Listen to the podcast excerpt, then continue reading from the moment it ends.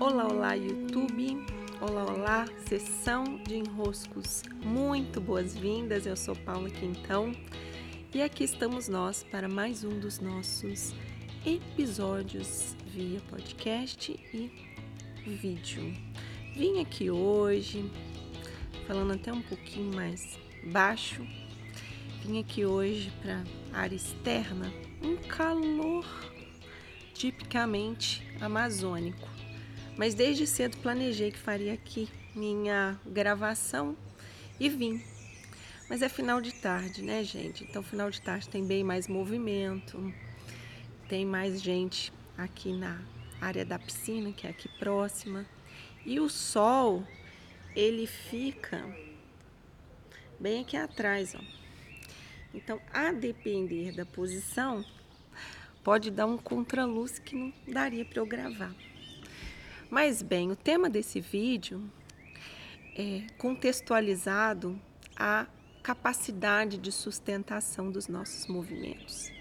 E vir gravar o vídeo e estar entregando os vídeos semanalmente, agora com essa constância anunciada, e estar no episódio quase 400 do podcast, exige um sustentar, exige algo do sustentar e passa o avião e canta o passarinho e tem a luz. E o meu computador nem estava querendo ligar, não sei exatamente o motivo. Mas a vida vai acontecer ao nosso redor, como falei aqui alguns vídeos anteriores, podcasts anteriores também. Mas hoje eu queria trazer uma expressão que o meu pai usava quando éramos criança e que é uma expressão que inconscientemente acaba me acompanhando. E é ela quem me salva de muitos momentos em que eu poderia ter, teoricamente, uma idealização da realidade que me impediria de fazer o movimento que eu preciso fazer. Eu preciso fazer um movimento, eu sei que ele precisa ser sustentável, eu sei que ele me importa, então já passamos dessa etapa de identificar o que importa. Mas manter o movimento exige uma postura, que, como eu já disse também nos conteúdos anteriores, aproveitando até o período que estava em lançamento da mentoria de sustentação, não é uma força bruta, esse chicote que vem nas nossas costas. É, é uma força que vem de manter o movimento. E me lembro então desse desse episódio que se repetiu na minha infância algumas vezes. Os meus pais, eles prestavam serviço de confecção de material didático. Então, por muito tempo, a minha mãe digitava esse material, ela preparava as apostilas, preparava provas, e existia até tem um, aquelas impressoras matriciais, né? Quem é mais das antigas se lembra das impressoras matriciais. Elas ficavam fazendo um barulho para imprimir, né? E as folhas depois a gente tinha que destacar. Mas depois que passou a época das impressoras matriciais, chegou a época em que meus pais tinham uma máquina de xerox que dali a minha mãe ia cuidando, né, de imprimir todas as apostilas, e eram muitas, era coisa de centenas de apostilas. Ela imprimia tudo e depois a gente tinha que fazer um movimento de colecionar as folhas que iam montar a apostila inteira. Então imprimia lá um bloco de folha 1, um bloco de folha 2, um bloco de folha 3 e a gente colocava aquelas folhas todas ao redor da nossa mesa, essas mesas maiores que tinha lá em casa de jantar colocava os blocos e a gente ficava girando em torno da mesa, girando, girando, girando e montando as apostilas. Então imagina aí que a apostila tinha lá muitas páginas, a gente montava o bloquinho.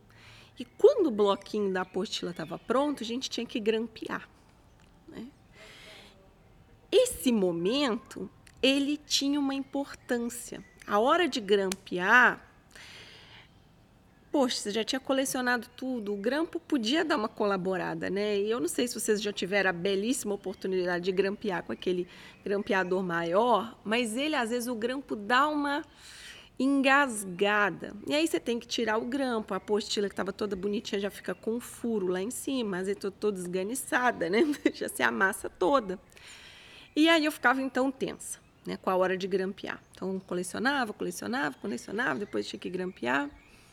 E o meu pai tinha uma frase, ele soltava logo assim. Quando a gente começava com algum melindre, ai, mas esse grampear é errado. Ah, mas olha aqui a folha tá meio amassada. Ah, mas olha aqui esse xerox, essa linha aqui ficou um pouquinho apagada. Meu pai soltava. Não é olho de santo. Não é olho de santo. Não é olho de santo. E aí, pai, mas e o grampo? Não é olho de santo.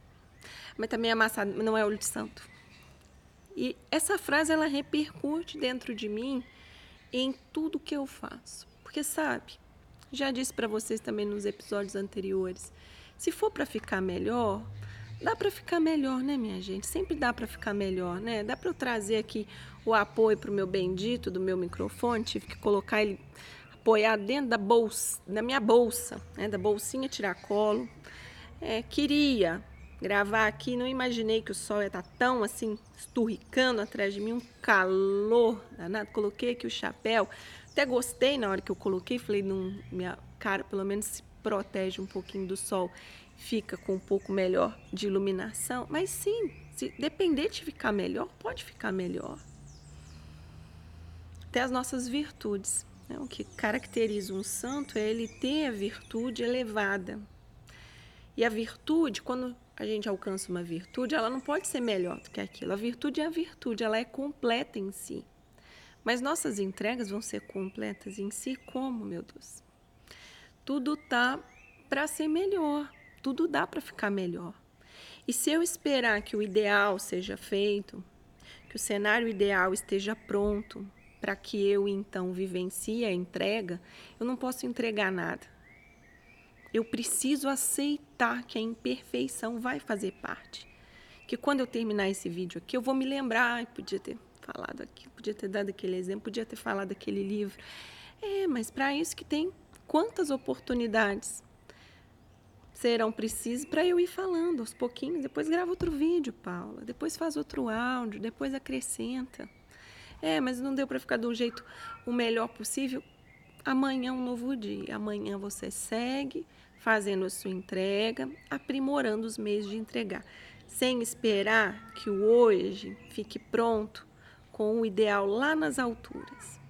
Então, não é olho de santo, minha filha.